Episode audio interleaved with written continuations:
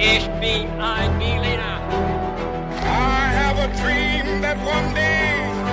Wollen wir den totalen Krieg? Niemand hat die Absicht, eine Mauer zu errichten.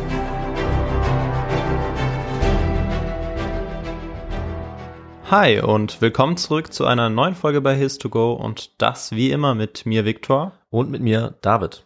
Und bevor wir gleich mit der Geschichte loslegen, erzähle ich noch ganz kurz, wie wir dabei immer vorgehen. Und zwar ist es so, dass wir uns alle zehn Tage gegenseitig eine spannende, skurrile Geschichte erzählen. Und ähm, ja, heute ist es David, der uns diese Geschichte erzählen wird, der sie vorbereitet hat. Und äh, ich weiß nicht, worum es gehen wird und bin deshalb ganz gespannt. Bevor wir mit der Geschichte mal anfangen, stellen wir uns immer drei oder vier knifflige Fragen. Und die sind natürlich auch zum Mitraten gedacht, also für alle. Genau. Mal schauen, wie ich diesmal abschneiden werde. Bevor es dann auch wirklich mit der Geschichte und mit den Fragen losgeht, haben wir dann auch noch eine zusätzliche Frage, die wir uns immer gegenseitig stellen. Und die lautet bei His2Go, David, was trinkst du heute zum Podcast? Ja, ich trinke heute die Cola, die du mir netterweise mitgebracht hast äh, und über die ich mich sehr freue. Vielen Dank, Victor. Äh, ja, ich habe äh, tatsächlich auch äh, ja Cola dabei, weil du hast mir heute schon verraten, dass es nach Kuba gehen wird. Genau. Und ähm, ja, jetzt bin ich mal gespannt, worum es denn konkret gehen wird. Denn mehr weißt du noch nicht. Das Nee. Getränk ist äh, aber ganz passend. Und ich würde sagen, wir schwafeln nicht weiter rum, sondern wir fangen jetzt einfach mal an mit der Geschichte. Vor gut 15 Jahren enthüllte der ehemalige Chef des kubanischen Geheimdienstes, Fabian Escalante, dass die amerikanische CIA über 600 Versuche unternommen hat, um Fidel Castro, den Maximo Leader und höchsten Anführer Kubas, umzubringen. Das ist Weltrekord und äh, Castro steht damit im Guinness-Buch der Rekorde als die Person, auf die die meisten Attentate der Geschichte verübt wurden. Wir wissen heute, dass die Amerikaner dabei so wenig Erfolg hatten, dass Castro erst im hohen Alter von 90 Jahren eines natürlichen Todes gestorben ist. Bis dahin hat er allerdings so skurrile und abwegige Attentate und Mordversuche überlebt, dass sie mehr als genug für einen Spionagefilm wären oder in diesem Fall für eine Folge His to Go. Und äh, eine Auswahl dieser wirklich verrückten Ereignisse schauen wir uns in dieser Folge jetzt mal an. Und wir klären dabei natürlich auch, warum die CIA und die USA so erpicht darauf waren, Castro äh, zu ermorden. Und das kontinuierlich über einen Zeitraum von mehreren Jahrzehnten hinweg. Die CIA hat dabei wirklich die verrücktesten Ideen ausprobiert, beispielsweise vergiftete Taucheranzüge oder auch explodierende Zigarren, die berühmten Havanna-Zigarren, um jetzt nur mal einen kleinen Vorgeschmack zu liefern auf das, was diese äh, skurrile Geschichte um Fidel Castro und die CIA zu bieten hat. Das wird lustig. Das denke ich auch. Ähm, zum Teil auch ernst, aber zum Teil auch lustig. Ja, ja, klar. Äh, diese Attentate wurden nämlich mit einer beeindruckenden Beharrlichkeit geplant, aber irgendwie auch mit einer beeindruckenden Inkompetenz ausgeführt zum Teil. Scheint so. Und bevor wir uns das jetzt genauer anschauen, habe ich wie immer ein paar Fragen im Gepäck für dich, Victor. Und wir starten natürlich direkt mit der ersten Frage, die lautet, welches ungewöhnliche Ziel hatte ein Anschlag durch die CIA gegen Castro? A. Castros berühmten Bart. B. Castros Tochter. C. Castros Lieblingsschuhe. Oder D. Castros Lieblingskuh. Also erstmal freue ich mich, dass wir ins 20. Jahrhundert gehen, eine Ja. Geschichte uns da anschauen. Das machen wir nämlich ziemlich selten. Genau. Damit lenke ich auch so ein bisschen jetzt ab äh, von der Frage, die ich ja noch Ja. beantworten muss, weil ich tatsächlich keine Ahnung habe. Ich gehe aber einfach mal auf den Bart. Der Bart, die erste Ja. Antwort, der berühmte Bart. Hast du den vor Augen? Ja, ja ich glaube schon, ja. Äh, dann schauen wir mal, ob das stimmen wird und äh, machen weiter mit der nächsten Frage. Welche Aussage über die Attentate an Castro stimmt? A. Sie wurden 1976 durch den US-Präsidenten Ford verboten und gestoppt. B. Sie wurden bis ins Jahr 2000 kontinuierlich durchgeführt. C. Sie erfolgten vor allem während der Kuba-Krise 1962. Oder D. Sie sind fast alle erfunden und fanden nie statt. Okay. Ähm, also die letzte Antwortmöglichkeit würde ich ausschließen und dass es vor allem während der Kuba-Krise heiß herging. Ähm, ich glaube, das ist, das ist bekannt Mhm. und deshalb würde ich auf die Antwort C tippen. Ja. Und bin mal gespannt. Die Kuba-Krise wird äh, auf jeden Fall nachher vorkommen. Kannst du dich schon mal drauf freuen. Ja. Und wir kommen zur letzten Frage. Castro und seine Mitstreiter führten die kubanische Revolution gegen einen Diktator durch. Wie hieß dieser Diktator? Ich habe hier für dich vier Namen, die ähm, alle nicht erfunden sind, aber nur einer davon ist richtig. A. Allende, B. Pinochet, C. Batista oder D. Perez. Okay. Ich bin mir nicht ganz sicher. Ich würde jetzt mal Perez tippen. Ist auf jeden Fall ein Diktator. Wir werden sehen, ob es der richtige Diktator ist. Äh, So viel kann ich schon mal verraten. Nicht alle auf dieser Liste sind nämlich Diktatoren. Jetzt legen wir aber direkt los mit unserer Folge über die unzähligen Versuche der CIA und der USA, Fidel Castro endgültig loszuwerden. Bevor wir uns jetzt gleich den vielen faszinierenden Attentatsversuchen widmen, müssen wir allerdings erstmal noch klären, wie es überhaupt dazu kam, dass das damals mächtigste Land der Erde diese ganzen Versuche unternommen hat. Und was brauchen wir dafür, Victor? Wir brauchen den historischen Kontext. So ist es. Und dafür gucken wir uns dieses Mal die Werdensgeschichte des großen Revolutionärs Fidel Castro an und auch ganz knapp, wie Fidel an die Macht kam durch die Revolution in Kuba. Denn, das dürfte den meisten bekannt sein, er ist dabei die zentrale historische Figur. Ja. Und Castro selber wurde auch nach seiner Rolle gefragt, nach seinem historischen Rang. Und er war da sehr bescheiden. Zitat, er würde nur ein Seufzer in der Geschichte sein und bald in Vergessenheit geraten. Das waren seine Worte. Und es ist kaum zu glauben bei einer Person, die gut 50 Jahre als Alleinherrscher die Geschichte Kubas geprägt hat. Fidel Alejandro Castro Ruz war allerdings nicht immer der Revolutionär, der mitreißende Reden gehalten hat, der die Geschicke Kubas gelenkt hat oder auch diktiert hat und der auch mit seinem berühmten Bart äh, zum Idol geworden ist, für viele bis heute sowohl verehrt als auch verachtet, sondern er hat äh, erstmal anders angefangen. Seine Vorgeschichte fasse ich jetzt ganz kurz zusammen. Er wurde 1926 geboren als Sohn eines wohlhabenden spanischen Farmers auf Kuba und er wurde dann erst nach und nach revolutionär, nachdem er erstmal Jura studiert hat äh, und dann Anwalt geworden ist.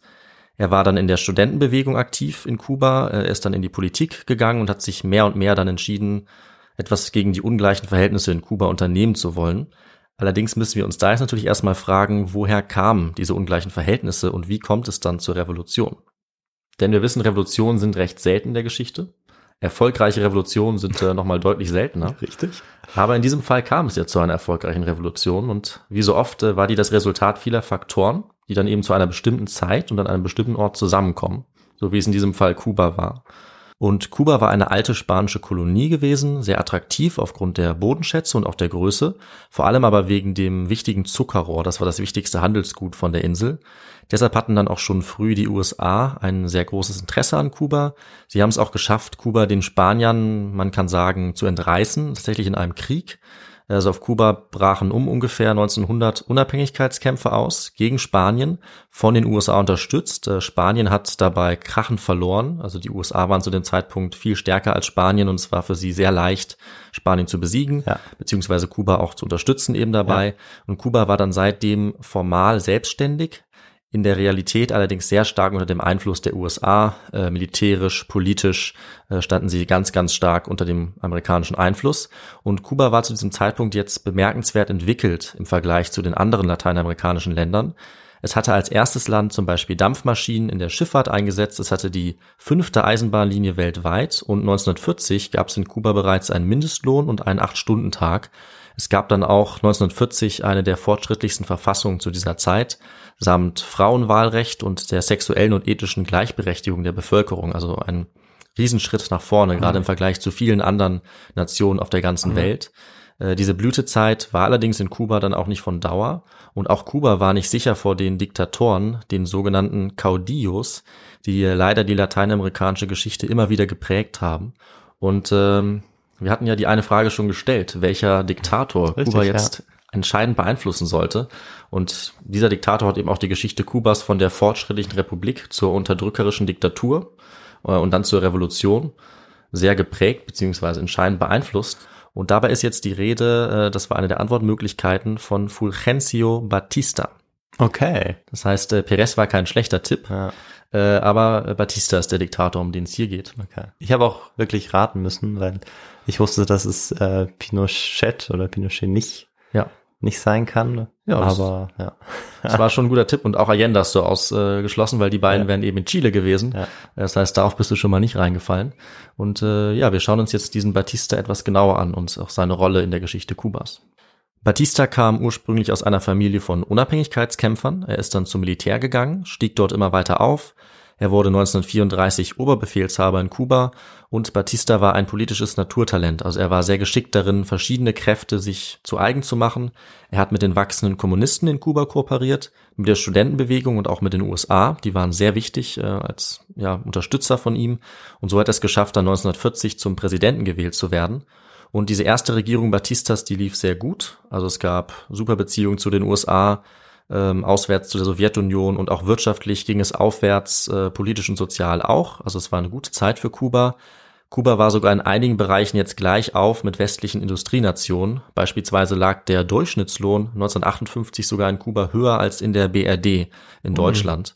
Und wenn das jetzt alles äh, zu Recht auch sehr positiv klingt, fragen wir uns natürlich jetzt, wieso dann trotzdem irgendwie die Voraussetzungen für eine Revolution entstanden sind. Und äh, Victor, ich würde dich jetzt fragen, hast du da vielleicht eine Idee?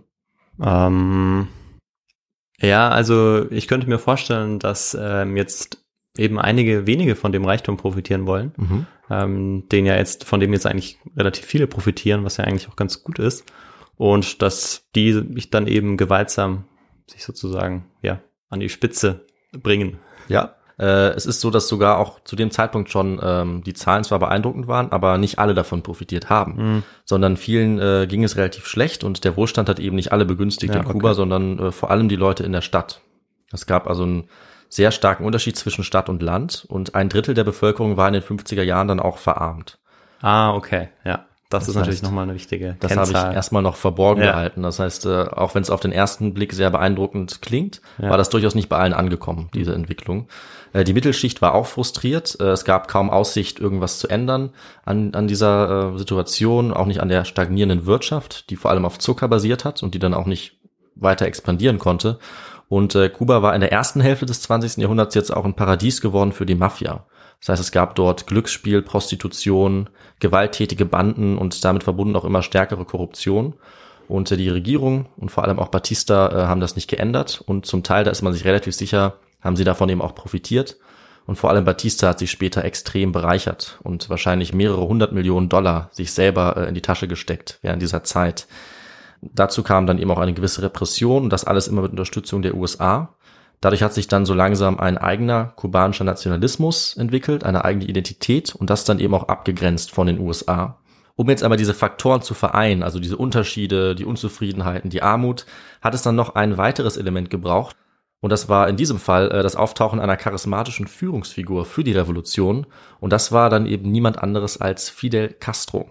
Und zunächst mal hat aber noch nicht er in Kuba die Macht ergriffen, dann äh, im Verlauf der 40er Jahre und Anfang der 1950er Jahre, sondern es war dann wieder Batista, der ja zuerst noch äh, gewählter Präsident gewesen war. Der hat sich jetzt erneut an die Macht geputscht. Das heißt, dieses Mal hat er nicht demokratisch die Macht ergriffen, sondern er war 1944 abgewählt worden. Und 1952 hat er dann auch mit Unterstützung der US-Regierung und vor allem mit Unterstützung des Militärs den gewählten Präsidenten abgesetzt. Und jetzt hat er eben eine Diktatur etabliert, wogegen auch am Anfang äh, viele Leute nichts hatten. Denn mit der vorherigen Regierung war es nicht so gut gelaufen und viele äh, wollten ihn jetzt einfach machen lassen. Aber er hat jetzt ein äh, unterdrückerisches System etabliert, äh, eine gewalttätige Diktatur.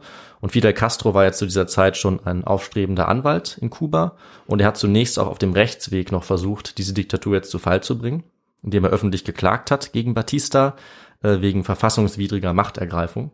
Allerdings standen die Gerichte jetzt schon auf der Seite Batistas. Das heißt, auf diesem Rechtsweg ist äh, Fidel Castro nicht weitergekommen und hat sich dann eben nach einem anderen Weg umgesehen. Es hat jetzt also diese illegitime Machtergreifung gegeben. Es hatte die starke Armut gegeben. Es gab die Unterschiede zwischen den reichen Kubanerinnen und Kubanern, auch zwischen US-Amerikanern und der Mafia, die es jetzt auf dem Land gab und eben den Armen. Die Stimmung ist dann gegen Batista immer stärker geworden im Verlauf der 50er, also er wurde immer unpopulärer. Und 1953 hat Fidel Castro dann schon zum ersten Mal beschlossen, jetzt nicht mehr über die Gesetze gegen die Diktatur vorzugehen, sondern mit Gewalt durch äh, einen gewaltsamen Aufstand. Und er wurde dann zusammen mit seinem Bruder Raúl Castro mit einer größeren Gruppe festgenommen, als die versucht haben, äh, den Diktator Batista zu stürzen, indem sie eine militärische Kaserne angegriffen haben mit einer relativ großen Gruppe. Viele der Mitstreiter von ihnen sind dann auch umgebracht worden äh, von Batistas Leuten. Und auch Fidel Castro wäre fast hingerichtet worden, ist allerdings knapp äh, ins Gefängnis entkommen, wo er sicher war.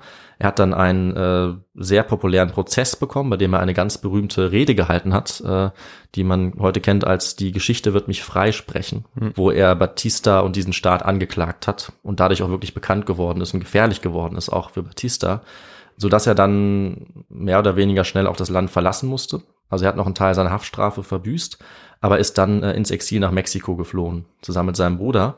Und dort hat er sich jetzt auf einen neuen Versuch vorbereitet, äh, gegen Batista vorzugehen und dann eben wieder in Kuba zu landen. Und äh, in Mexiko haben sie jetzt allerdings Verstärkung bekommen von einem argentinischen Arzt, den du sicherlich kennst, Victor. Ja, das dürfte kein geringerer sein als Che Guevara. Ganz genau, du hast äh, ihn richtig identifiziert. Zu diesem Zeitpunkt noch ein Arzt, Ernesto Guevara de la Serna, genannt Che. Che Guevara wurde dann zusammen mit Fidel zu den Anführern der Revolution. Die beiden haben sich gegenseitig stark beeinflusst, äh, wie ein Zitat auch zeigt von einem ihrer Mitstreiter. Der sagt, Zitat, Fidels Leidenschaft für Kuba und Guevaras revolutionäre Ideen entzündeten sich aneinander wie ein Steppenbrand. Sie haben auch die Leute in ihrer Umgebung angesteckt und sie sind dann mit circa 80 Mitstreitern äh, zurück nach Kuba gekehrt. Sie sind dort gelandet mit einem Schiff und haben sich jetzt in die Berge und Regenwälder zurückgezogen, die sogenannte Sierra Maestra, und von dort haben sie dann den berühmten Guerillakrieg geführt, mit dem sie letztlich dann auch erfolgreich waren, gegen Batista. Am Anfang waren sie nur eine Handvoll Leute, nachdem vor allem die meisten auch von den Batista-Truppen getötet worden waren. Äh, sie wurden dann gejagt von der Armee, es gab äh, Verrat untereinander und auch hier schon die ersten Mordversuche an Castro. Aber bis 1959 äh, haben sich ihnen immer mehr Rebellen dann angeschlossen, bis letztlich Batista in der Silvesternacht 1958-59 äh, Kuba verlassen hat, um ins Exil zu gehen, weil die Situation so weit war, dass äh, ihm klar war, dass er jetzt verlieren würde und es mittlerweile Zehntausende waren, die sich äh, Castro angeschlossen hatten. Die Revolutionäre sind dann im Triumphzug nach Havanna gezogen und die beiden Kommandantes, also Fidel Castro und Che Guevara, haben es dann geschafft, eine provisorische Regierung äh, zu etablieren mit allen Gegnern der Batista-Regierung und zu diesem Zeitpunkt auch noch ein Bündnis zu haben, was auch international äh, ja, akzeptiert war zum Anfang und sehr vielversprechend wirkte, auch auf die USA. Das heißt, es gab in den ersten Tagen die Zustimmung der USA zu dieser neuen Regierung und umgekehrt auch von Castro gegenüber der USA. Aber das hat nicht lange gehalten äh, denn Castro und die anderen waren jetzt an der Macht und die neue revolutionäre Regierung hat jetzt kurzen Prozess mit vielen Batista-Anhängern gemacht. Das heißt, die Vermögen wurden konfisziert, äh, viele Staatsdiener, Beamte oder Richter wurden abgesetzt und vor allem gab es jetzt eine Revolutionsjustiz, die sofort große Kritik aus dem Ausland ausgelöst hat. Denn in der Festung La Cabana wurden jetzt unter der Leitung von Che Guevara Abend für Abend schnelle sogenannte summarische Prozesse durchgeführt, also ohne größere mhm. Prozesse, mhm. ohne eine gerechte Verhandlung. Es waren äh, viele davon mit Todesurteil, die dann auch direkt vollstreckt wurden. Es wurden viele der Feinde von ihnen jetzt hingerichtet, ohne richtige Verhandlung. Che Guevara selbst hat dabei vermutlich mindestens 50 Todesurteile unterzeichnet und es gab auch ein Massaker an Gefangenen in Santiago de Cuba, äh, auch das eben ohne Gerichtsverfahren. Und viele dieser Verurteilten hatten zwar schwere Verbrechen begangen unter Batista, sie hatten aber eben keinen fairen Prozess dafür erhalten. Das heißt, äh, schon hier war das erste Makel an der Revolution äh, gekommen, was eben auch im Ausland scharf kritisiert wurde. Und deswegen ist es relativ schnell zum Zerwürfnis gekommen, besonders mit den USA, die ja vorher auch die Diktatur von Batista äh, lange Zeit unterstützt hatten, finanziell mit Waffen und auch mit Beamten oder Ausbildungsleuten. Und in Kuba haben jetzt Castro und seine Verbündeten, also sein Bruder Raúl vor allem und Che Guevara versucht, eine neue egalitäre Gesellschaft aufzubauen, nach dem Vorbild des Sozialismus oder Kommunismus. Kuba sollte sozialistisch werden, die alten Klassenunterschiede sollten beseitigt werden, Armut und die ganzen Mängel sollten verschwinden. Und es gab große Kampagnen zur Alphabetisierung. Alle sollten lesen und schreiben lernen, das Gesundheitswesen wurde ausgebaut und vor allem sollte die Landwirtschaft reformiert werden. Das ist letztlich fehlgeschlagen. Ähm, einige Bereiche sind aber dennoch relativ stark gewachsen. Also Kuba ist zum Beispiel auch heute noch dafür bekannt, ähm, dass dieser Kampf gegen den Analphabetismus relativ erfolgreich war und vor allem, dass auch das Medizinwesen äh, sehr stark ausgebaut wurde. Also Kuba hat sich da sehr gut entwickelt, ist heute noch die Nummer eins äh, im Gesundheitswesen Südamerika, bekannt für die exzellenten Ärztinnen und Ärzte. Und äh, die Lebenserwartung interessanterweise war 2005 eigentlich genauso hoch wie die von den USA, mit einem Jahr Unterschied. Also mhm. äh, das äh, ist durchaus was, was in Kuba erreicht wurde und darauf war auch ein starker Fokus gelegt. Im Gegensatz dazu ging es eben wirtschaftlich sehr, sehr schlecht. Und das hat auch wiederum bis heute angehalten seit der Revolution. Und auf diese Entwicklung gehen wir jetzt nicht weiter ein, denn uns interessiert ja vor allem die Reaktion der USA politisch und äh, dann die Folgen daraus, die sich eben auf Fidel ja. Castro persönlich äh, auch sehr stark ausgewirkt haben. Und ich habe ja schon angedeutet, jetzt äh, die USA waren äh, sehr alarmiert, sehr schnell nach dieser Revolution. Und der Schock war groß in den Vereinigten Staaten, weil es gab jetzt plötzlich eine Insel, die lange ein wichtiger Wirtschaftspartner war, äh, die lange verlässlich war und unter starkem US-Einfluss ja auch gestanden hatte. Und diese Insel war jetzt plötzlich mitten im Kalten Krieg auf der anderen Seite, auf der Seite der Sowjetunion. Und es gab dann durchaus große Angst, dass jetzt ein sozialistischer Staat direkt vor der Haustür äh, eben den USA auch gefährlich werden konnte. Diese Gefahr wurde auch sehr real, als die Sowjetunion dann Atomraketen auf mhm. Kuba stationiert hat, kurze Zeit später. Und somit ist es, denke ich, nicht allzu überraschend, dass die USA jetzt dagegen vorgehen wollten. Sie hatten jetzt ganz umfangreich in ihrem Nationalen Sicherheitsrat beschlossen, eine neue, andere Regierung an die Macht zu bringen in Kuba. Und die Pläne, eine Regierung wie die in Kuba zu stürzen, die waren, auch wenn es für uns vielleicht heute krass klingt, die waren für die Zeit nicht ungewöhnlich, sondern eigentlich ganz typisch, weil es war eine Zeit, in der in den USA selber die Kommunisten sehr stark verfolgt wurden. Und auch international haben die USA sich äh, vermehrt in Staatsangelegenheiten aktiv eingemischt zu dieser Zeit, um Regierungen zu stürzen und andere an die Macht zu bringen. Äh, Beispiele dafür sind 1947 Griechenland. Da haben die USA und Großbritannien die kommunistische Regierung verhindert. 1954 haben die USA den Sturz der demokratischen Regierung in Guatemala organisiert, um ihre eigenen Wirtschaftsinteressen zu schützen. Dann gibt's natürlich den Vietnamkrieg, wo sie ganz offen gegen den Kommunismus gekämpft haben. Und vielleicht das tragischste Beispiel, 1973 am 11. September wurde die demokratisch gewählte Regierung von Salvador Allende durch einen Militärputsch gestürzt und diesen Putsch hatten die USA, vor allem die CIA, finanziert und auch unterstützt. Und danach kam die Diktatur durch Pinochet. Daher also auch diese beiden Namen, die ich äh, vorhin eingebaut habe äh, in die Frage am Anfang. Mhm. Und dieser Diktator Pinochet hat dann Chile bis 1990 weiter regiert. Und genauso hätte es in Kuba auch ablaufen können. Das war so eines der Ziele der USA. Die Fälle zeigen uns also, dass es wirklich nichts Ungewöhnliches war, dass die USA in Kuba jetzt eingreifen wollten. Genau, und auf der anderen Seite ging das ja äh, ganz ähnlich. Also die Sowjetunion ist ja auch immer wieder in, äh, ja oft auch dieselben Kriege auf die andere Seite dann gewechselt, ähm, so dass sich eigentlich beide immer wieder äh, ja, in Angelegenheiten gemischt haben und sich im Prinzip gegenseitig in einem großen System miteinander auseinandergesetzt haben. Absolut, das ist äh, der Kalte Krieg, wo sie meistens eben Stellvertreter ja, hatten. Aber in einigen Fällen wurde der auch relativ heiß, äh, der Kalte Krieg. Und es kam zu aktiven Kämpfen, zu denen wir auch gleich noch kommen werden. Bei all diesen Beispielen jetzt, also Griechenland oder Guatemala, war Kuba aber eben, wie gesagt, immer vor der Haustür der USA. Das heißt, es war Hauptinteresse der USA, besonders Kuba wieder unter die Kontrolle zu bringen und in dem Fall dann eben auch nicht nur finanziell oder politisch anzugreifen, sondern tatsächlich gezielt eine Einzelperson auszuschalten. Das war eben Fidel Castro und diese Versuche haben schon 1960 begonnen, also direkt nach der Revolution. Der erste Plan der CIA war sogar Castro bei einem offiziellen UN-Treffen zu vergiften. Das wurde allerdings erstmal noch nicht umgesetzt und schon ein zweiter oder weiterer und auch einer der berühmtesten Versuche war dann ungefähr zur gleichen Zeit, auch 1960, dieses Mal auf äh, eine Ex-Geliebte von Castro zu setzen, sodass also eine seiner vertrauten Personen ihm sprichwörtlich das Messer in den Rücken stoßen sollte. Eine Brutus-Variante. Ganz genau und vielleicht auch eine, die man aus James Bond äh, kennen könnte oder die sehr ja. so nach Liebesgrüße aus Moskau klingt, mm, vielleicht Liebesgrüße mm. aus Kuba. äh, diese Frau war Marita Lorenz und sie hat vielleicht das poetischste Attentat versucht.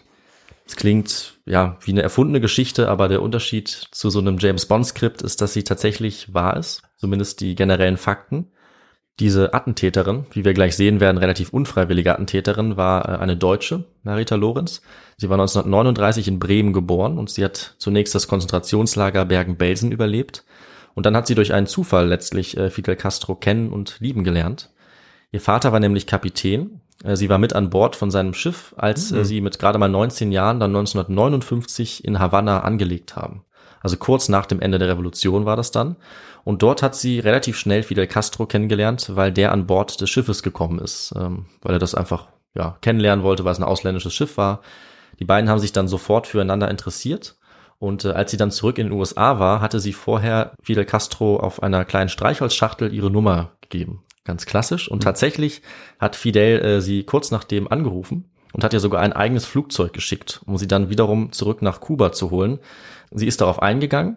Die beiden haben sich dann dort für viele Monate zusammen aufgehalten, hatten eine Affäre zusammen, die äh, Lorenz auch sehr detailliert beschreibt in ihrer Autobiografie. Die ist durchaus lesenswert. Äh, unter anderem sagt sie, dass er immer nach Havanna Zigarren gerochen hat. Und sie schreibt eben, wie sehr sie ihn verehrt, sein Auftreten, irgendwie sein Charakter. Also schon romantisch. Allerdings äh, ist das Ganze letztlich schrecklich geendet für Lorenz, ähm, denn die genauen Details sind dazu zwar unklar, aber sie wurde letztlich von einer unbekannten Person unter Drogen gesetzt, betäubt, nachdem sie schwanger geworden war von Fidel Castro, der das auch wusste. Und es wurde dann entweder gegen ihren Willen eine Abtreibung an ihr durchgeführt oder sie hat das Kind zur Welt gebracht äh, und es wurde ihr weggenommen. Mhm. Und als sie wieder aufgewacht ist, wusste sie nicht, was passiert war. Sie war aber nicht mehr schwanger und sie wusste auch nicht, wer dafür verantwortlich war. Sie war sich nur sicher, dass es nicht Fidel Castro selber war, der zu der Zeit auch nicht da war. Äh, und sie ist dann, äh, um sich in Sicherheit zu bringen, direkt zurück in die USA gereist, nach diesem traumatischen Ereignis. Dort hat sie dann äh, eine Zeit lang gelebt und dort wurde sie dann auch von der CIA rekrutiert, die eben erfahren hatten, dass sie Verbindung zu Castro hatte. Und ja, sie wurde jetzt beauftragt, ihren Ex-Geliebten oder zu diesem Zeitpunkt auch eigentlich noch Geliebten äh, zu ermorden. Sie Hm. hat dann dort auch durch die CIA-Kontakte einige Exil-Kubaner getroffen, weil es gab eine relativ große Gruppe an Kubanerinnen und Kubanern, die geflohen waren äh, vor den vorherrschenden Verhältnissen dort und die eben ja entweder aktiv oder sich zumindest gefreut hätten, wenn äh, Castro gestürzt wäre oder wenn er eben nicht mehr an der Macht wäre. Und mit diesen Exilkubanern haben jetzt die CIA und die FBI-Agenten Pläne geschmiedet, um Castro zu stürzen. Und äh, Marita Lorenz stand jetzt im Mittelpunkt dieser ersten äh, großen Pläne. Sie hat jetzt ein paar Giftpillen bekommen, die die CIA extra entwickelt hat.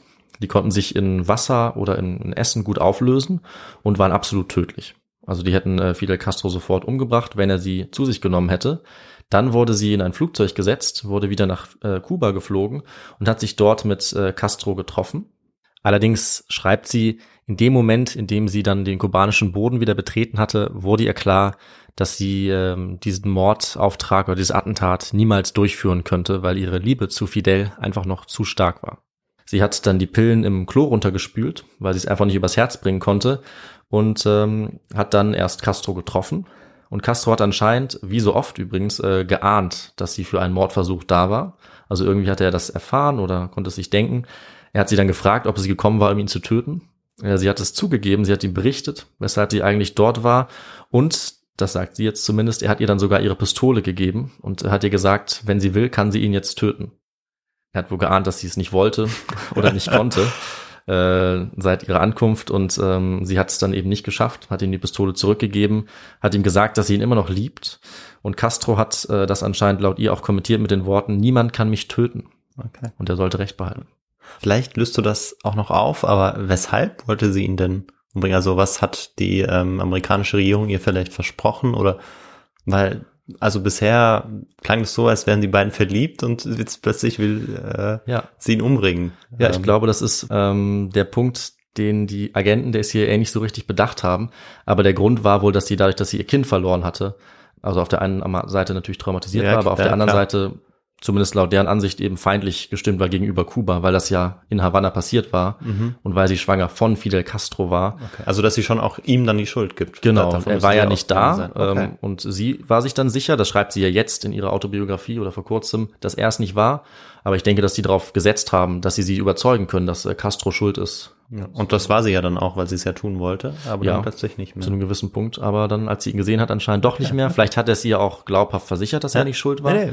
Okay. Und äh, sie hat ihn dann auch danach gefragt und äh, er hat ihr erzählt, dass äh, dieser Sohn leben würde. Hm. Allerdings ist das auch nicht ähm, bestätigt. Aber das hat er ihr anscheinend gesagt. Und äh, natürlich haben sie auch versucht, sie zu äh, beeinflussen und zu indoktrinieren vorher. Also sie haben ja die ganze Zeit erzählt, wie schlecht es Kuba gehen würde und dass man eben unbedingt was unternehmen müsste. Und anscheinend war dann die CIA der Meinung, dass sie das ähm, ja auch geglaubt hat und Ja. überzeugt davon war, das zu tun. Aber sie haben sich geirrt letztlich. Letztlich, ja. Genau, also so ganz erklären kann man es nicht. Und äh, ich muss sagen, die Autobiografie ist auch teilweise von ihr so geschrieben, dass es ähm, ja manchmal schon etwas ausgedacht klingt. Hm. Das ist so ein bisschen das Problem. Also auch wenn wir wissen, dass dieser Fall an sich schon stimmt, dass das stattgefunden hat, die genauen Details, was sie erzählt, wie Castro reagiert hat, was er sich dabei gedacht hat, die wirken manchmal schon ein bisschen ja konstruiert so im Nachhinein. Und dazu kommt, dass sie dann für viele andere Sachen, die sie noch schreibt, auch gar keine Belege hat Hm. und einige von denen später dann auch frei erfunden sind. Okay. Äh, dazu komme ich jetzt gleich noch. Also äh, sie war jetzt zurück in den USA. Den Auftraggebern von ihr war jetzt klar, dass sie versagt hatte, weil Castro war danach äh, auf einer Rede zu hören. Das heißt, sie wussten, ihm ist nichts geschehen, äh, ihm ging es weiterhin gut. Und ähm, ja, sie war jetzt natürlich dann erstmal bruskiert und äh, ihr Leben ist auch danach noch relativ spannend allerdings gewesen, aber hier verschwimmen dann halt so Wahrheit und Fiktion. Sie hat noch mit einem weiteren Diktator dann äh, laut ihrer eigenen Aussage ein Kind gezeugt und sie hat anscheinend auch den äh, Kennedy-Attentäter Lee Harvey Oswald getroffen und äh, hat auch ausgesagt vor Ausschüssen, dass sie äh, Hintergründe dieser, dieses Attentats auf Kennedy kannte, die allerdings mit den ganzen anderen Fakten alle nicht zusammenpassen. Das heißt, wir haben so ein bisschen das Problem, dass diese Quelle von ihr, diese Autobiografie und ihre Aussagen zum Teil belegbar sind, wenn es um Castro geht, und zum Teil aber, wenn es dann um Kennedy geht, ziemlich klar erfunden sind. Und das macht sie zu einer sehr schwierigen Zeugin, Mhm. zu einer schwierigen Person. Das ist ehrlich gesagt auch der Grund, warum ich nicht diese Geschichte ein bisschen mehr über sie gemacht habe. Weil das war eigentlich erst mein Plan, weil ich die Geschichte sehr interessant fand. Aber als ich es dann gelesen habe, habe ich gemerkt, dass dann die Hälfte der Folge ähm, quasi Spekulation wäre. Ja. Und das ist natürlich schlecht, als Historiker oder Historikerin ähm, mit sowas zu arbeiten. Deswegen. Auf jeden Fall wissen wir, dass dieses Attentat, egal wie es abgelaufen ist, nicht erfolgreich war. Mhm. Castro war eindeutig nicht tot. Die CIA war eindeutig sehr sauer, Ja. weil es äh, nicht geklappt hatte. Und hatte jetzt allerdings noch einige weitere Versuche, oder sollte ich sagen, einige hunderte weitere Versuche, um es jetzt doch noch zu schaffen. Und als nächstes kam äh, ein sehr großer Versuch, durch die USA jetzt Kuba unter die Kontrolle zu bringen. Vielleicht hast du davon schon mal gehört, äh, denn jetzt kam tatsächlich ein realer Angriff Ja. äh, auf Kuba. Ja, also das könnte die Invasion der Schweinebucht sein. Ganz genau, völlig richtig. Das ist so ein sehr berühmter Moment eigentlich auch Ja. in der in der Geschichte der Neuzeit, also im 20. Jahrhundert. Die CIA hat jetzt äh, für diese Invasion 1300 Exilkubaner rekrutiert, die ähm, alle freiwillig gekommen waren, eben, um eben gegen Castro zu kämpfen.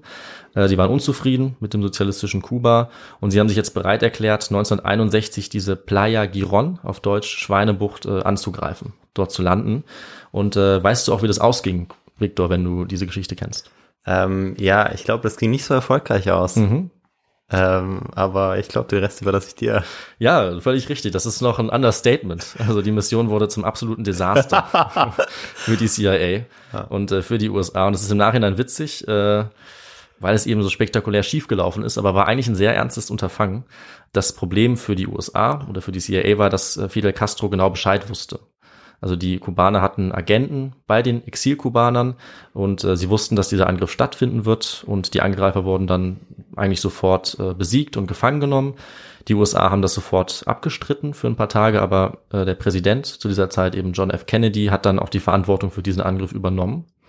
Und auch wenn in der Nachwelt und international dieser Angriff sehr schlecht geplant gewirkt hat, weil er eben so spektakulär gescheitert ist, die Hintergründe zeigen uns, dass es eigentlich schon ein relativ ernster Plan war, der auch sehr gut hätte funktionieren können.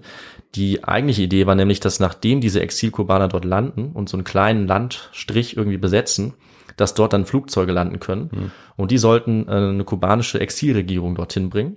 Die sollte dann offiziell einen Hilferuf, ein Statement an die USA schicken und damit als Legitimation, als Grund wäre dann die gesamte US-Armee, wären dann die äh, Marineinfanteristen dort gelandet und hätten eben, ja, wie in Vietnam beispielsweise, ganz offiziell Kuba angegriffen.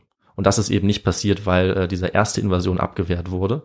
Aber es hätte ganz schnell äh, der Punkt erreicht sein können, wo äh, Kuba dann fällt Ja. gegen die USA. Ja. Aber sie haben sich eben dagegen entschieden, obwohl die Strategie durchaus nicht so abwegig war. Beispielsweise die Sowjetunion hat es ganz genauso gemacht und sind mit dieser Strategie und dieser Begründung 1979 in Afghanistan einmarschiert. Also es war Moment, wo die kubanische Geschichte völlig anders hätte verlaufen können. Und, ja, und auch die Weltgeschichte. Also das wäre möglicherweise nicht mehr zu einem kalten Krieg, sondern, Richtig. wie wir es schon angedeutet haben, vielleicht zu einem heißeren Krieg geworden. Ja, genau. Äh, das ist das perfekte Stichwort, weil kurz danach, also fast zur selben Zeit, äh, ist dann die Welt auch an den Rand so eines heißen Krieges, eines Atomkrieges äh, gestolpert, könnte man fast sagen. Es kam zur berühmten Kuba-Krise. Die Sowjetunion hatte dann auf Kuba Atomraketen stationiert, nachdem die USA dasselbe gemacht hatte in der Türkei. Die eben hatten dort auch äh, Atomwaffen. Kuba war also gefangen zwischen diesen zwei Fronten, mitten im Kalten Krieg. Äh, und wir können wirklich von Glück reden, dass diese Kuba-Krise um die Atomraketen entschärft wurde. Und so dass dann eben die Invasion gescheitert war, diese Kuba-Krise auch relativ gut diplomatisch gelöst werden konnte und äh, die USA mit diesen relativ aktiven Versuchen jetzt erstmal aufgehört hat. Aber sie hatten natürlich nach wie vor nicht aufgegeben, Fidel Castro gezielt als Einzelperson auszuschalten und so vielleicht doch noch Kuba zurückzugewinnen. Und auch wenn sie ihn nicht töten konnten, vor allem in dieser Anfangsphase, haben sie sich gedacht, können sie ihn zumindest so gut es ging schädigen. Und äh, dazu kam es jetzt in den folgenden Jahren und in allen Jahrzehnten bis zum Jahr 2000. Also es gab jetzt eine unglaubliche Zahl an unterschiedlichen Versuchen, Fidel Castro zu erschießen, zu vergiften, in die Luft zu sprengen oder sein Image zu schädigen. Diese Komplotte waren teils sehr schnell, teils auch nach und nach dann ans Licht gekommen, äh, einige auch erst vor ein paar Jahren. Ähm, viele davon haben die USA selber untersucht, äh, weil diese Attentate durch die CIA waren zum Teil so geheim, äh, dass es kaum jemand wusste. Und viele von ihnen waren auch illegal, Ja. vor allem in der späteren Zeit. Äh, 1967 hat beispielsweise der Generalinspektor des CIA selber sowas zugegeben und hat einige dieser Beispiele auch genannt. Der war zum Beispiel auf die Idee gekommen, vorher ein Mittel ähnlich wie LSD in Castros Rundfunkstudio zu sprühen. Dann sollte Castro ähm, Halluzinationen bekommen und er sollte in seinen Ansprachen ans Volk so verwirrt klingen, dass er den Rückhalt der Bevölkerung verlieren würde, weil er so äh, ja auf diesem LSD-Trip wäre. Was für eine großartig perfide Idee. Absolut. Die wurde, das überrascht dich jetzt vielleicht nicht, dann nicht durchgeführt, weil dieses LSD-ähnliche Mittel ihnen als zu, ja, zu unzuverlässig galt. Aber sie waren schon sehr weit in der Planung, als das wieder abgeblasen wurde. Da waren Okay. schon ähm, sehr viele Dollars reingeflossen. Äh, eine ähnliche Strategie zu dieser Zeit waren präparierte Zigaretten. Die wurden hergestellt von der CIA, vom Geheimdienst, und die sollten bei Castro Verwirrung und Orientierungslosigkeit auslösen. Ähm, er hat eben sehr gerne Zigarren und Zigaretten geraucht, deswegen diese Idee. Vor allem Havanna. Ne? Havanna, ganz genau. Ähm, und äh, eine andere Idee war, die auch in die Luft zu jagen. Also explodierende Zigarren wären noch ein Plan B gewesen. Auch hier sind sie allerdings äh, nicht zum Einsatz gekommen, weil das Ganze dann doch schwieriger war als gedacht. Noch besser finde ich allerdings den Versuch, auf den ich in der einen Frage angespielt habe. Und zwar hat die CIA sich überlegt, Thallium in Castros Schuhe zu streuen. Ein extrem giftiges Metall. Und dadurch sollte Castro sein berühmter großer Bart ausfallen. Also hattest du recht, Victor, mit dieser Vermutung. Ah, okay, dann doch sein Bart. Ich dachte erst, das ist, was du gerade sagst, dann auch die Schuhe abzieht. Das war doch auch eine Antwortmöglichkeit, richtig? Aber dann dadurch sollte Genau. der Bart abfallen. Das hatte ich eingestreut. Also ähm, die Schuhe waren zwar das Mittel, Ja. aber das Ergebnis bzw. das Ziel sollte der Bart sein. Äh, Weil die CIA wirklich davon ausgegangen ist, äh, dass er ohne Bart quasi machtlos wäre. Also, dass er dann sein Image als großer Revolutionär, man hat ihm auch den Spitznamen der Bart gegeben im Spanischen, dass er das verlieren würde, wenn ihm sein Bart ausfällt. Unglaublich. Ja, leider ist es daran gescheitert, äh, dass Castro ausgerechnet die Reise abgebrochen hat, bei der sie diese Überraschung in seine Schuhe streuen wollten, so dass sie es dann auch wieder aufgegeben haben und mit dem nächsten Plan weitergemacht. Also diese Pläne wurden alle zu einem gewissen Zeitpunkt bis zu einer gewissen Zeit verfolgt. Die Zigaretten wurden hergestellt, die sind aber nie bei Castro gelandet. Ein weiterer Versuch war dann ein vergifteter Taucheranzug, in den wurde innen drin ein Pilz äh, gegeben, der Tuberkulose auslöst. Und ein Bekannter von Castro sollte ihm diesen Taucheranzug dann schenken, weil Castro war ein begeisterter Taucher. Also man sieht, sie haben so ein bisschen über seine Hobbys versucht, ihn zu kriegen, könnte man sagen. Und jetzt wieder war das Problem, dass dieser Bekannte ihm leider aus unerfindlichen Gründen vorher schon einen anderen Taucheranzug geschenkt hat. Und jetzt hat es keinen Sinn mehr gemacht, ihm einen zweiten Taucheranzug zu schenken. Also auch dieser Versuch wurde dann wieder aufgegeben. Äh, ganz zu schweigen von dem Plan, dass wenn Castro dann beim Tauchen war, er eventuell eine explodierende Muschel finden sollte. Auch daran hatte die CIA schon gearbeitet, dass er dann auf dem Meeresgrund in die Luft fliegt durch diese Muschel. Also jedenfalls wieder ein Misserfolg, äh, aber die CIA war noch lange nicht fertig.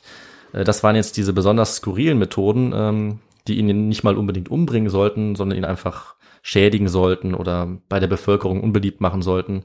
Es gab dann aber vor allem auch nach den 60er Jahren immer noch mehrere hunderte Versuche, ihn zu ermorden. Also es gab auch ganz klassische Methoden, ihn mit einem Scharfschützengewehr auszuschalten. Ja. Dabei wurden dann beispielsweise die ähm, Agenten oder Attentäter entdeckt vom Geheimdienst auf einem Dach oder jemand anderes wollte ihn am Flughafen erledigen äh, in Kolumbien, aber da ist dann das Flugzeug von Castro an einem anderen Ort gelandet. Also irgendwie sind diese, diese Versuche immer wieder miss, misslungen oder sie wurden äh, aufgeklärt. Und wie viele das wirklich waren, das wissen wir vor allem durch den ehemaligen Geheimdienstchef Castros, den habe ich am Anfang erwähnt, Fabian Escalante. Der hat eine Liste erstellt, die bis ins Jahr 2000 reicht äh, und er dokumentiert für jede US-Präsidentschaft die Attentatsversuche, also die Anzahl. Und deswegen kommt er eben letzten Endes auf die Zahl 638. Also er schreibt unter anderem, dass es bei Eisenhower 38 Attentatsversuche gab, unter Kennedy 42. Äh, Den Rekord hat Ronald Reagan mit 197 Attentatsversuchen. Er war auch lange Präsident. Ja. Äh, Und unter Bill Clinton waren es auch noch 21 Anschläge. Okay. Also jeder Präsident hat auf äh, seine Art versucht, fast schon, also ich will es jetzt nicht ins Lächerliche ziehen, aber fast schon wie ein Sport, irgendwie Fidel Castro umzubringen. Ja. Aber keiner hat es geschafft.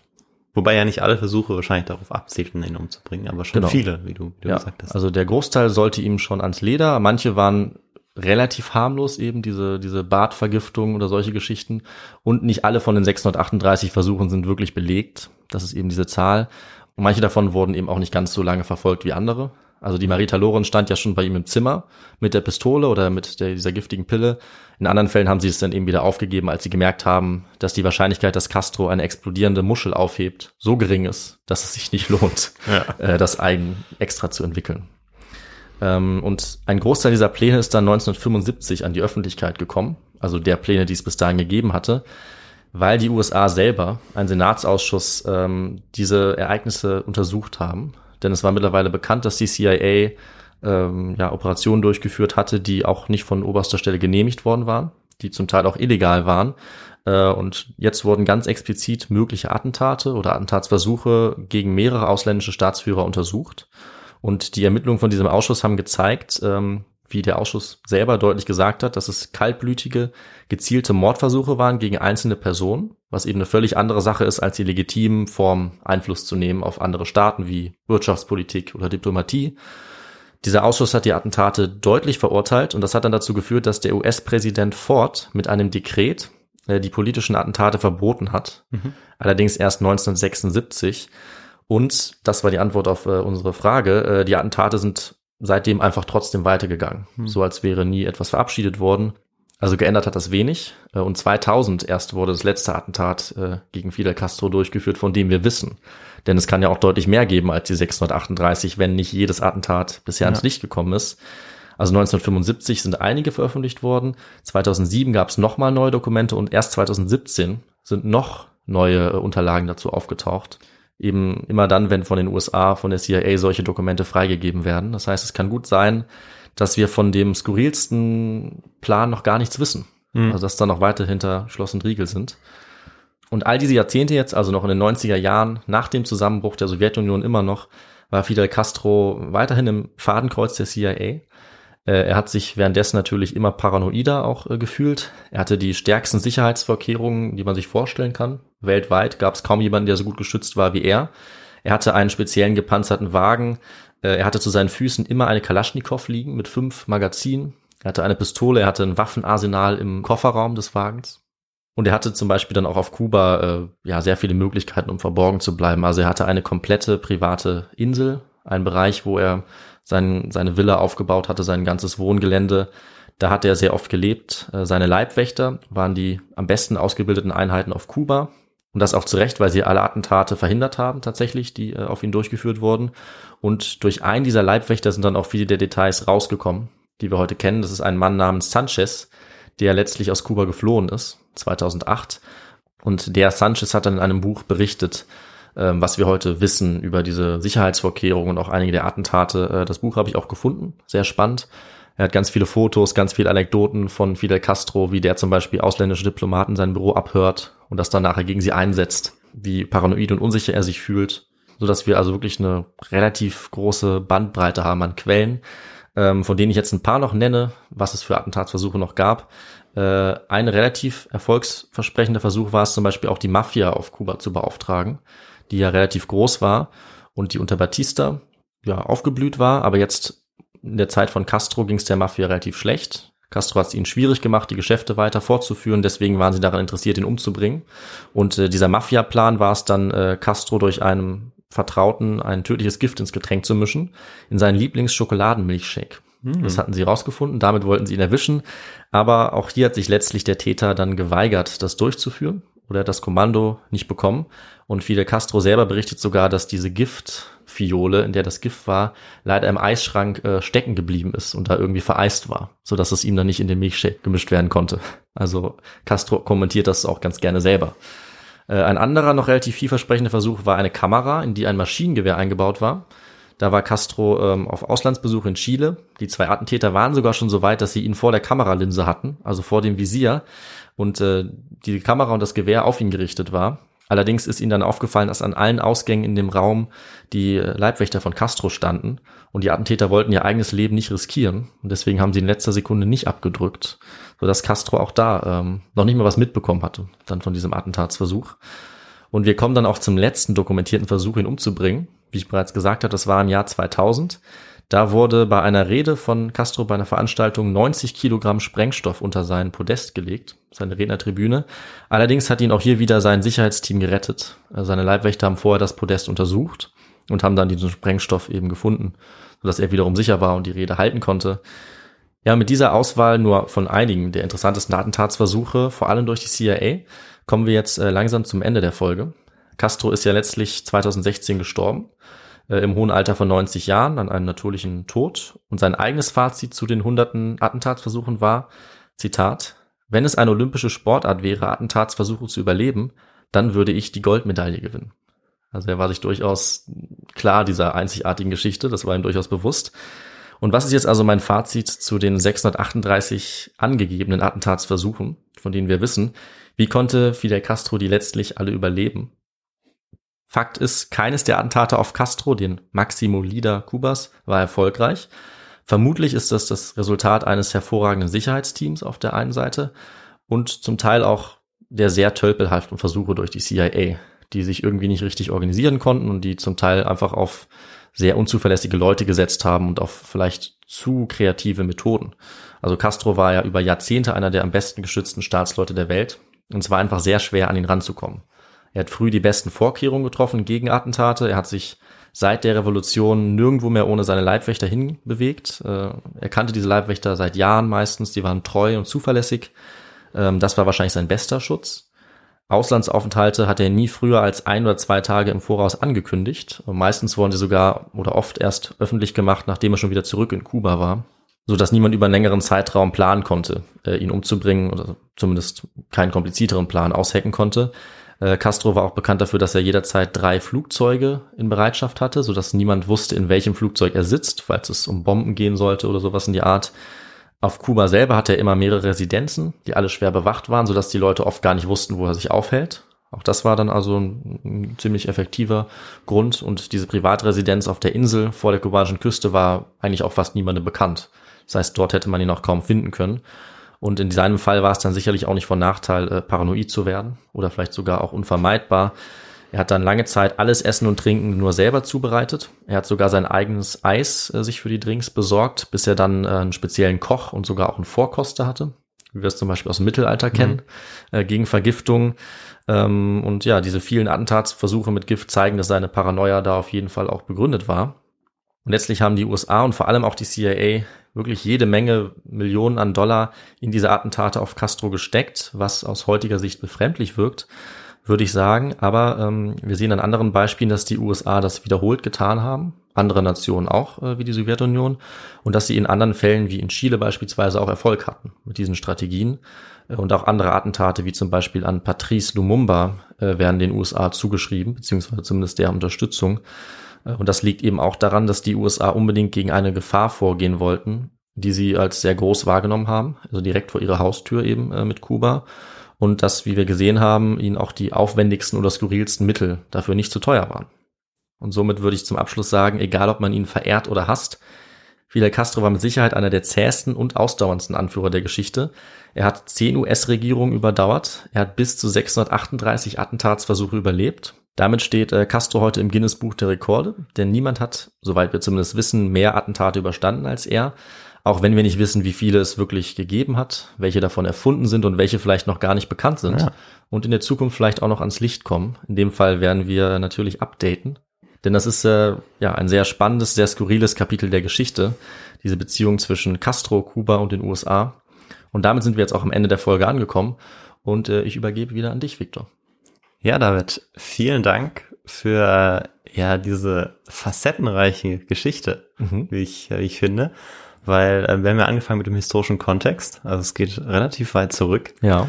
Schauen, wie sich, wie sich Kuba entwickelt, auch mit den äh, beiden Revolutionen, wo sich, wo es dann steht und vor allem auch, wie es, wie weit es schon war zu einem gewissen Zeitpunkt. Ja. Ähm, vergleichbar eben auch mit anderen Großmächten zu der Zeit, also mhm. Anfang des 20. Jahrhunderts. Und ähm, genau, dann der Kalte Krieg, der kommt und ja, dann an der Person Fidel Castros eben festzumachen, auch an, an der skurrilen Geschichte, ähm, wie man versucht hat, da Einfluss drauf zu nehmen. Das fand ich echt einen richtig spannenden Ansatz. Und ähm, ja, also einfach eine richtig, richtig coole Geschichte mit äh, vielen neuen, ähm, ja, kleinen Episoden, die ich, die ich ja. gelernt habe, weil äh, ich wusste davon gar nicht so viel, ehrlich gesagt. Und ja, dann würde mich auf jeden Fall interessieren, du hattest ja schon angesprochen, dass die, ähm, deren Name ich jetzt wieder vergessen ja. habe, die das Attentat verübt hat, die eine Autobiografie geschrieben hat. Ähm, und was du vielleicht sonst noch für Quellen gefunden hast würde mich jetzt noch interessieren. Ja, ich musste, wie gesagt, äh, hier ein bisschen basteln und äh, mir einiges zusammensuchen, ähm, weil es schon ein Nischenthema ist mit diesen Attentaten, aber es gibt natürlich wiederum sehr viel Literatur zu Kuba, das ist ja klar. Äh, bei Kuba habe ich mir jetzt einfach entschieden für das Buch von Frank Nies, Fidel Castro. Das ist so eine kurze Biografie, die ist, finde ich, sehr gut geschrieben. Ähm, ich habe auch von Hannes Barmann verwendet, Abschied vom Mythos, sechs Jahrzehnte kubanische Revolution. Auch eine gute Darstellung. Und dann habe ich, wie gesagt, eben von Marita Lorenz ihre Autobiografie äh, gefunden auf Englisch. Die hat ihr Buch genannt The Spy Who Loved Fidel Castro. How I Was Recruited by the CIA to Kill Fidel Castro. Also ja, reißerischer Titel, spannende Geschichte und soll vielleicht auch verfilmt werden. Hm. Das wäre natürlich sehr cool, wenn das in den nächsten Jahren kommen würde. Ich, mich würde dann interessieren, wie sie mit der Faktenlage umgehen und Ja. mit den Sachen, die wir nicht so ganz wissen, ob sie stimmen. Ähm, das und ein paar andere Bücher habe ich auf jeden Fall benutzt. Ähm, sehr lesenswert, gerade diese Geschichte von Marita Lorenz, finde ich wirklich spannend. Und da gibt es als äh, weitere Quelle auch noch ein Interview von ihr mit der Bild-Zeitung. Das ist sehr spannend. Da redet sie über ihr Leben allgemein, aber im Besonderen auch nochmal über das Castro-Attentat oder ihr versuchtes Attentat. Äh, das werde ich auf jeden Fall auch dann äh, unter der Folge noch posten. Ist sehr interessant. Und das werden wir natürlich wie immer dann diese Literaturquellen auch angeben äh, unter unserer Folge. Okay, sehr gut. Ja, vielleicht können wir ja noch die ein oder andere filmische Umsetzung oder können wir da irgendwie vorgreifen. Ich glaube nämlich, dass viele unserer Themen sich dafür eignen würden. Ja, das glaube ich auch. Vielleicht sollten wir uns mal äh, mit Hollywood in Verbindung setzen. Wir haben ein paar Ideen. Ne? Ja, genau, vielleicht. Und ja, dann komme ich zu unserem letzten Teil. Äh, zum Teil, wo wir noch einfach was dazu sagen, oder ich in dem Fall, wie äh, ihr uns weiter unterstützen könnt, wie ihr Ja. es auch bisher schon alle super tut. Genau. Ähm, und dann heißt es erstmal wieder vielen Dank zu sagen für die Nachrichten, für die Spenden. Das ist wirklich toll, wie viel ähm, da jede Woche reinkommt. Ähm, bekommen gerade nicht immer dazu, sie gleich zu beantworten, aber sie werden beantwortet, das Ja. versprechen wir. Und genau, vielen Dank dafür. Und ja, ansonsten gibt es die Möglichkeit, uns noch zu unterstützen, beispielsweise indem ihr uns über Social Media Kanäle folgt, ähm, uns ähm, auch bewertet. Das geht jetzt übrigens auch über Spotify. Mhm. Also wenn ihr uns da bewertet, das freut uns sehr. Und ähm, ja, aber eben auch indem ihr uns äh, einfach folgt, uns Nachrichten schreibt, beispielsweise auch auf unsere Feedback-E-Mail, die ähm, lautet histogo.feedback@gmail.com. Ähm, aber das geht auch über unser Kontaktformular auf der Website auf histogo.de.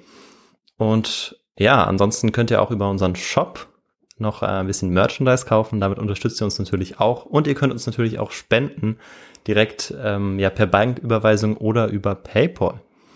Und ich glaube, damit habe ich vieles genannt. Ja, Und ähm, ja, in zehn Tagen gibt's die nächste Folge und dann auch wieder von mir, darf ich jetzt endlich wieder sagen. ja.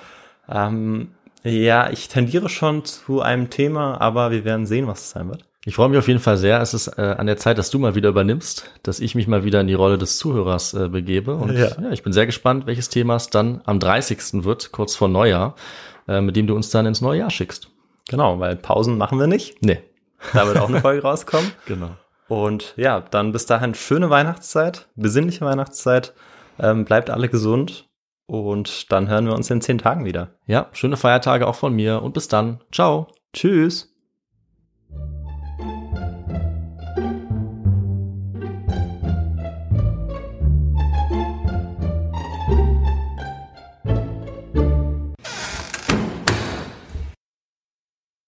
Kuba stand jetzt mitten im Kalten Krieg und wir können von Glick und wir können von soll Sehr ich das gut. nochmal sagen?